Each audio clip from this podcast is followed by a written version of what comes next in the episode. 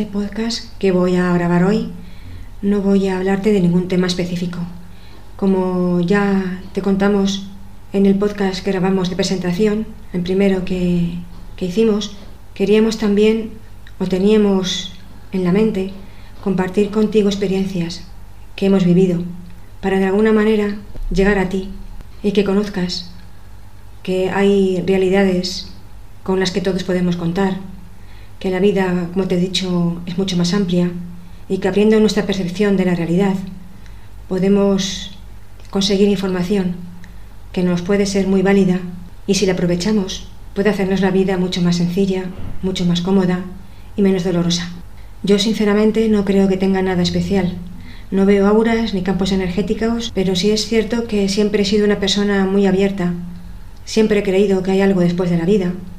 Eso mucho antes de entrar en el mundo de Reiki y con todo el conocimiento que Reiki me ha aportado.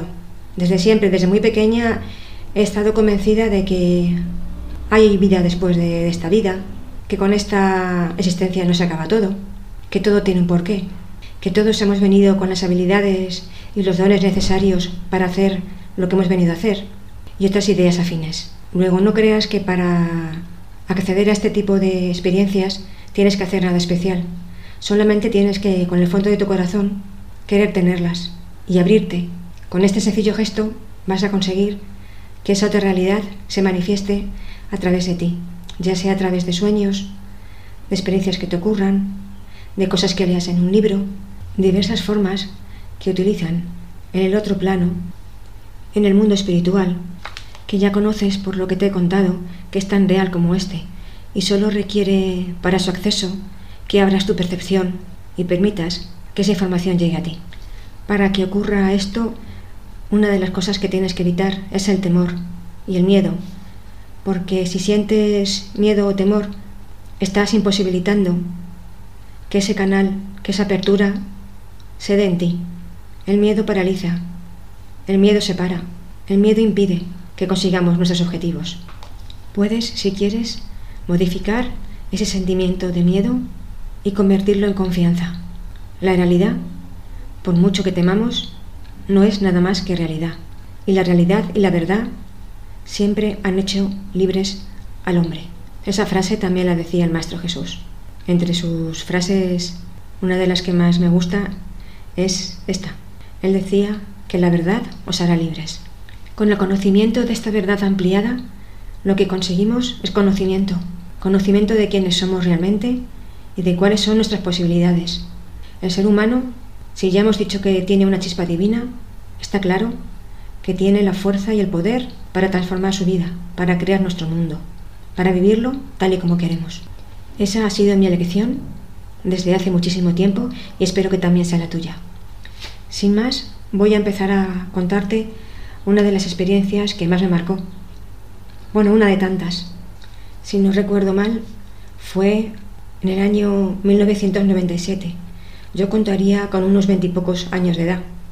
Y empecé a tener unos sueños que se repetían con frecuencia, cuyo mensaje no, no entendía, pero que conseguían que cuando despertaba al día siguiente me levantase con una sensación incómoda, de ansiedad, de nerviosismo, y según iba transcurriendo el día, esta sensación se iba diluyendo. En ese sueño se repetía siempre lo mismo. Yo veía una moto blanca, una moto de gran cilindrada, sin, sin piloto, accidentada. Tanto se repitió ese sueño que con el transcurso de los días pude llegar a conocer incluso la marca de esa moto. Y recuerdo que era una Kawasaki. No sé si se lo comenté en esa época a mi pareja, con la que sigo conviviendo después de muchos años. Creo que sí se lo comenté. Y la verdad es que no le dimos demasiada importancia. Quedó ahí. Con el paso del tiempo, no recuerdo cuánto, un primo mío, un primo eh, hijo de la hermana menor de mi madre, inesperadamente sufrió un accidente de tráfico y falleció. Mi sorpresa fue enorme cuando me enteré de que en el momento del accidente conducía una moto, una Kawasaki blanca. Esto para mí fue importante, pero lo más importante es que nadie en la familia, sus padres no sabían que tenía moto. y lo ignorábamos la mayor parte de la familia.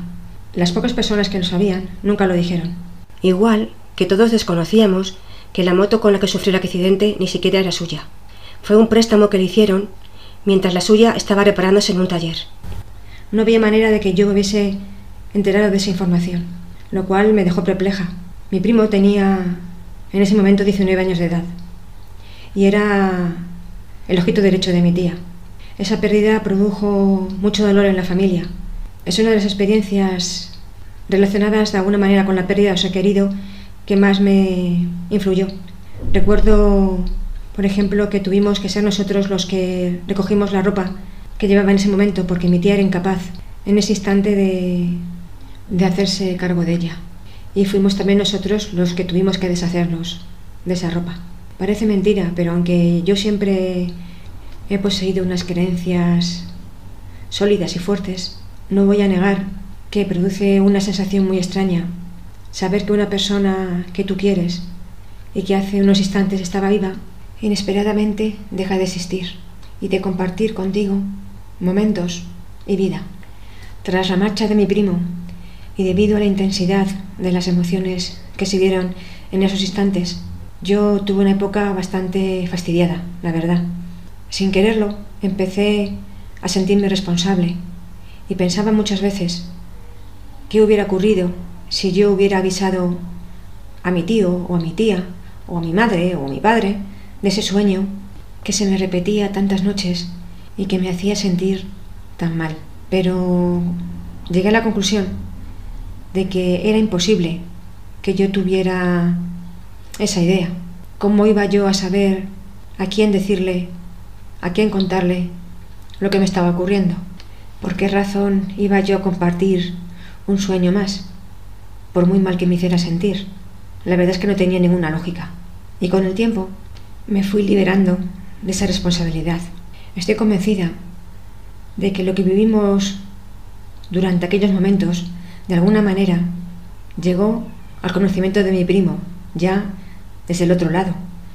Porque un tiempo más tarde, mi madre fue sometida a una operación que estábamos alargando ya mucho, porque otra de las, no sé si habilidades o, o cómo llamarlo, que siempre he tenido es una gran intuición. Y yo sentía que esa operación iba a tener consecuencias negativas, consecuencias difíciles, y que había un peligro en que mi madre fuera sometida a esa intervención.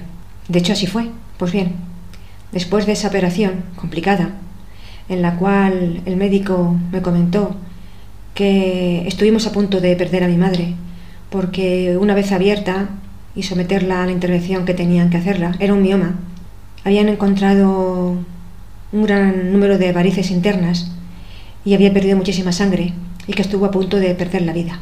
Mi madre contará su experiencia, cuando ella quiera, porque eso es parte de su vida, lo que lo que ella vivió durante esa operación y sé que quiere compartirlo también contigo. Pues como te decía, después de esa operación tuvo que pasar bastantes días recuperándose en el hospital. Y durante esas noches yo tuve otro sueño. Y en ese sueño, que tampoco entendí en su momento, aparecía mi primo, sí, el que había dejado el mundo terrenal, vestido completamente de blanco, guapísimo, con una luz que irradiaba cegadora. Bajaba por el ascensor de la planta en la que mi madre estaba ingresada y en ese mismo sueño, cuando desperté, yo me extrañé porque veía que las personas que iban al hospital no eran familiares de mi madre, sino que eran familiares de mi padre, primos y hermanos de mi padre. Yo no entendía por qué se daba ese, ese hecho. Más tarde ocurrió algo también bastante curioso. Estando mi padre una noche en el hospital, velando a mi madre, sufrió un ictus cerebral bastante potente y tuvo también que ser ingresado en el mismo hospital, aunque solamente había mujeres. Tal fue su urgencia y su importancia. Luego, en nada de tiempo, pasamos de estar la familia más o menos bien, mis hermanos y yo, a tener a mis dos padres ingresados en el mismo hospital. Fijaros qué, qué curioso. Pues claro, luego ya entendí. entendí por qué en ese sueño que yo tuve, antes que esto ocurriese y mi padre sufriera el infarto cerebral, aparecieran en mi sueño sus hermanos y primos por parte de mis, de mis tíos paternos. Luego todo me quedó claro. Y en ese sueño, mi primo, como te he contado, bajaba por un ascensor y me decía, tranquila prima, tranquila, que todo va a salir bien, no te preocupes. Se me pone la carne de gallina de, de pensarlo, porque cuando desperté de ese sueño me sentí con tanta paz y con tanta tranquilidad que supe que por mucho que yo temiera que esa operación que mi madre iba a sufrir iba a ser complicada y podía peligrar su vida, al final todo iba a salir bien. Y de hecho así fue. Con el tiempo se recuperó y se mejoró. Igual que mi padre. ¿Qué conclusión y qué aprendizaje he conseguido obtener yo de esta experiencia? Pues básicamente una, y creo que muy importante, que hay cosas que ocurren que no pueden ser evitadas, porque aquellas que podemos evitar seguramente no se darán. Me costó mucho entenderlo, me costó tiempo, reflexionar y meditar sobre ello. Luego la vida me lo ha ido recalcando y demostrando más de una vez. Tenemos que saber distinguir las situaciones que podemos cambiar de las que son inevitables. Esas no tenemos más remedio que aceptarlas. Y aceptarlas de buen agrado, sin oponer resistencia y sin negarlo, porque si lo hacemos, solo vamos a conseguir recibir más dolor y más sufrimiento. Otra de las vivencias que he experimentado en mi vida tiene relación con mi abuela materna. Mi abuela, para mí, ha sido importantísima. Yo de pequeña tuve una relación complicada con mi padre. Complicada por el sencillo hecho de que él no había tenido familia, la perdió siendo muy chiquitito, fue criado por su tía y su abuela y no tuvo la imagen de una madre ni de un padre que le cuidaran y se ocuparan de él. Añadido a esto, él era el pequeño, el menor de nueve hermanos. Está claro que todo esto le condicionó y le hizo ser de una manera. Yo fui la mayor, la primera hija, y hace tiempo que tuve clarísimo que todo lo que hizo lo hizo por amor, porque él no sabía quererme de otra manera y pensaba que protegiéndome en exceso, evitando que nada me ocurriera, estaba actuando bien. Yo no lo sentía así. Por eso de alguna manera también creo que fui bastante rebelde y tuve una lucha intensa con él hasta muy mayor. Y ahí mi abuela tuvo un papel siempre importantísimo. Cuando ella estaba en casa conmigo, yo me sentía más tranquila, más libre, porque mi abuela era fuerte y ocupaba un espacio fundamental en la familia. Cuando ella se encontraba en casa, todo era más relajado y mi padre se veía obligado de alguna manera a dejarme un poquito más de libertad. Parte de la lucha que tuve con mi padre era que yo no entendía por qué no me dejaba hacer lo que yo pensaba, si siempre he sido una persona bastante madura y responsable desde muy pequeña. Siempre he dicho, y mi madre así me lo hacía sentir, que nací vieja, así de sencillo. Imagino que habrá almas que han acumulado muchas vidas, muchas experiencias y tienen un mayor conocimiento. Creo que ese es mi mérito y no otro. Volviendo a la relación que tenía con mi abuela, siempre estuvimos muy unidas. Yo he sabido que para ella era importante, me tenía un gran cariño. No sé si por ser la primera niña de la familia. El motivo me da igual. Lo que era evidente es que teníamos unos lazos muy estrechos. Tal era nuestra unión que muchas veces no hablábamos. Mi abuela era de pocas palabras. Conmigo hablaba poco, pero no hacía falta que hablase para que yo supiera lo que ella quería, al igual que ella conocía en cada momento lo que yo necesitaba o, o iba a pedir. Esa unión hizo que la, que la acompañara a muchos sitios, me elegía como compañera. Íbamos juntas a muchos lugares y se fue afianzando y se hizo muy fuerte. Pero como es lógico con el paso del tiempo, todos caminamos hacia nuestra marcha, ¿no? Y llegó su momento. Ya había cumplido los 80 años cuando un día nos avisaron que la residencia en la que se encontraba se vio obligada a ingresarla en el hospital. No quiero recordar los motivos porque fueron muy desagradables y no es el momento ni el lugar para hablar de ello. Pero sí que la ingresaron por un problema que se fue agudizando y después de bastante tiempo yendo de un hospital a otro, Y al final, los médicos, después de intentar, como hacen siempre, alargar la vida de las personas, tomaron la decisión de enviarla a la residencia y que allí controlada, pues pasara sus últimos días. Y así fue. Y en uno de esos días, en el mes de agosto, el mes de mi cumpleaños, fui a verla una tarde y decidí que iba a ser yo la que me quedara esa noche con ella. Y así pues liberaba a mis tías y a mi madre para que descansaran. No voy a negar que todo el tiempo que mi abuela estuvo enferma, yo pedía al cielo que se quedara conmigo, que todavía me hacía mucha falta, que por favor no me abandonara. Y todo lo que solemos pensar las personas cuando vemos que un ser se nos va a marchar y lo queremos con toda nuestra alma. Pues bien, esa noche que yo me decido a compartir con mi abuela, ya como digo estaba muy manita, tenía respiración asistida, no hablaba, estaba todo el tiempo dormida. Fui con, con mi chico y él pues se acostó en la cama que había en la misma habitación para descansar. Yo no podía dormir, desde luego, y estuve toda la noche agarrándola por su manita y hablando con ella, diciéndola todo lo que la quería, toda la falta que todavía me hacía, que por favor esperase, que no se marchara. Hasta que en un momento algo me hizo ir a la capilla de la residencia. Y ya sabéis que yo no soy católica, pero no dejo de, reconocer que las iglesias, las catedrales, los lugares de culto poseen una energía muy especial, una atmósfera en la cual me siento cómoda. Me dirigí a la capilla y allí no sé si tuve un despertar de conciencia o un golpe de realidad. Y algo me dijo, qué egoísta eres. De ahí empecé y di un gran cambio. Y dije, por favor, no abuela, yo no voy a darte más aquí. No quiero que sigas sufriendo en el estado que te encuentras, que ya no es vida para ti y tienes que hacer tu viaje. Y yo desde luego no voy a ser una excusa, ni voy a impedirte que lo hagas. Así que vuela, Yaya, vuela. Perdón, yo sé que siempre estarás conmigo. Siempre. Y que cuando te necesite, ahí estarás. Y de hecho se ha sido, ¿eh? Total, volví a, a la habitación, le di un besito y ya era casi pues la madrugada. Con lo cual pues empezó la rutina de las visitas pues del médico de turno y las enfermeras que visitaban a las personas que estaban allí ingresadas o que vivían allí. Cuando pasó esa mañana y ya llegaron mis padres y mis tíos, pues yo me dirigía a casa, evidentemente para descansar.